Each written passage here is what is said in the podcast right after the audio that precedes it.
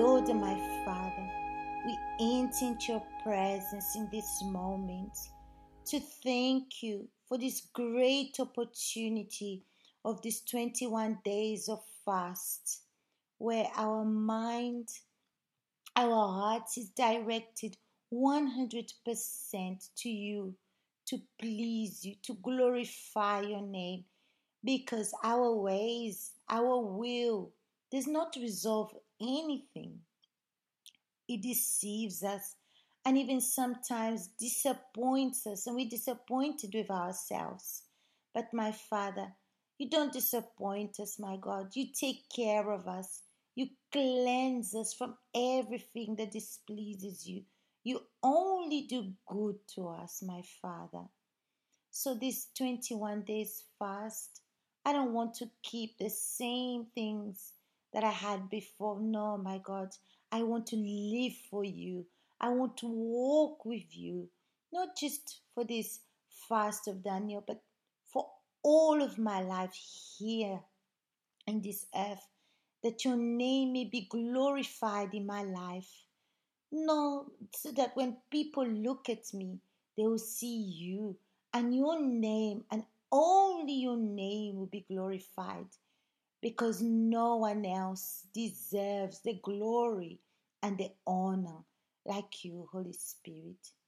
So I thank you for this fast and I ask you give it opportunity to this person for them to see where they need to glorify your name, not with their lips or with a life of pretense, no, my God, but with a real life that can glorify your holy name.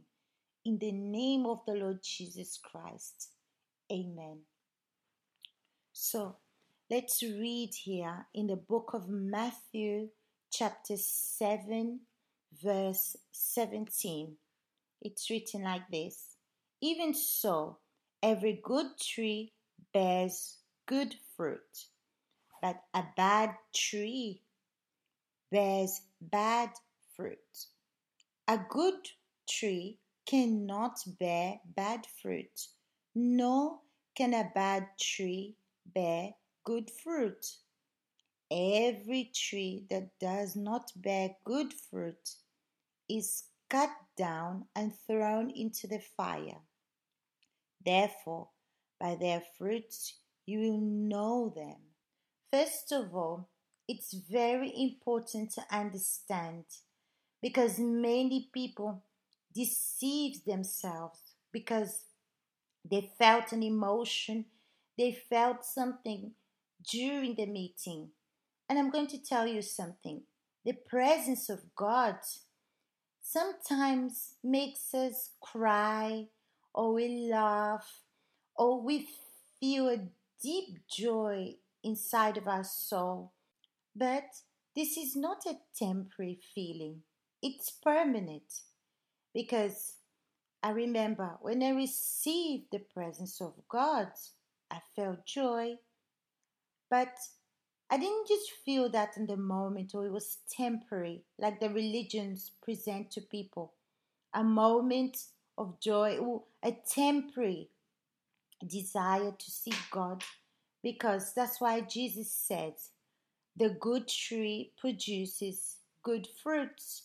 It's obvious that a good tree will produce good fruit, but but what happens many times? This good tree, that means this great moment, this wonderful moment that I had in the meeting when God spoke to me, it changed many things. Many things changed in my ways, my behavior, the, the way that I speak. When everything is okay, apparently we don't see that. But when things are not going our way, when we're squeezed in a corner, that's when we're going to show who we really are. That's why Jesus says, all the trees, all the good trees produces good fruits. So, these good fruits doesn't mean to say that something that we do physically or our service that we offer. Because my service, for example, can deceive me. But who I am, what I am, does not deceive. Isn't that right? But bad tree produces bad fruits. There's no way, my friends, that we can hide because what's inside of us, one way or another, will be revealed, will be unveiled. And this will be shown by my ways, my attitudes, the way I react. It will show if I'm a good fruit or bad fruits because good tree produces good fruits and a bad tree produces bad fruits. Like it's written here in the Word of God, a good tree cannot bear bad fruits, nor can a bad tree bear good fruits. That means if you see bad fruits in you, for example, it's very difficult for you to forgive, or you're not humble enough to recognize your errors, your mistakes. You're this kind of person that's really hard you recognize sometimes your errors, your mistakes, but you don't assume and change it. This is a bad fruit. This is a tree that produces bad fruits. And many people deceive themselves because they evangelize, because they do many things in the church. Unfortunately, there's many people in the church that are active, but the inside has never been transformed. So they continue being this bad tree, even if she wants to do good things, but she cannot produce good fruits because she was never transformed inside.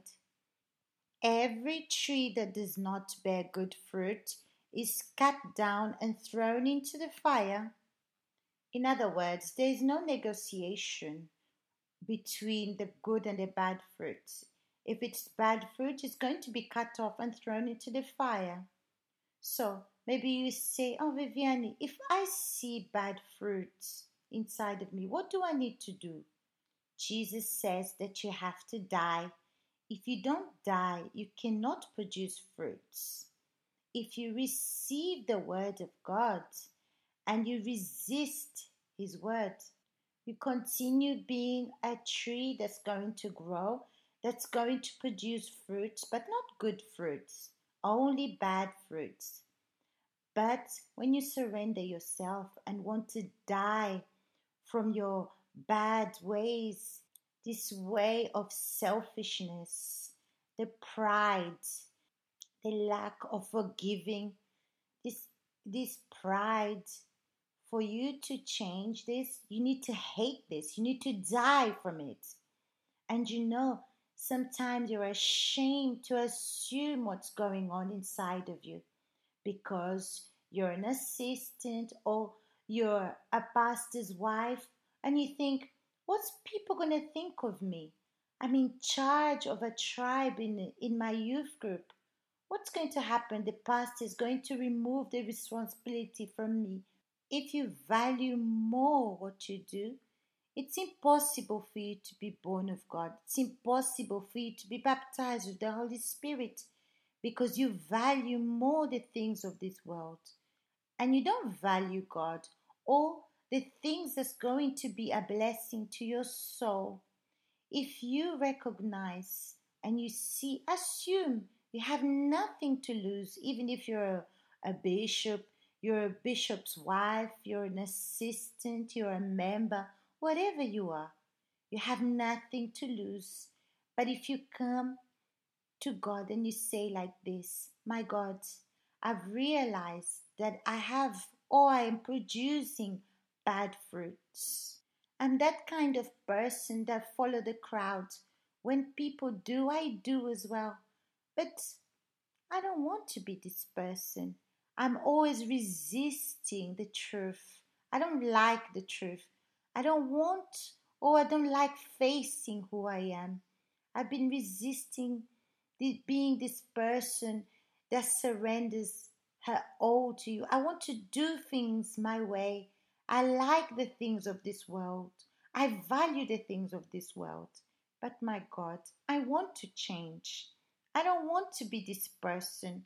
I don't want to displease you. I don't I can't take it anymore. I don't want to be this person. I want to change. If you speak to God and you're sincere and you assume this to God because Jesus said, The one that assumes me before men, he will confess before the Father. So it's important for you to assume this and to approach the person that you had grudges against or this person that you had bad eyes against. Ask them to forgive you.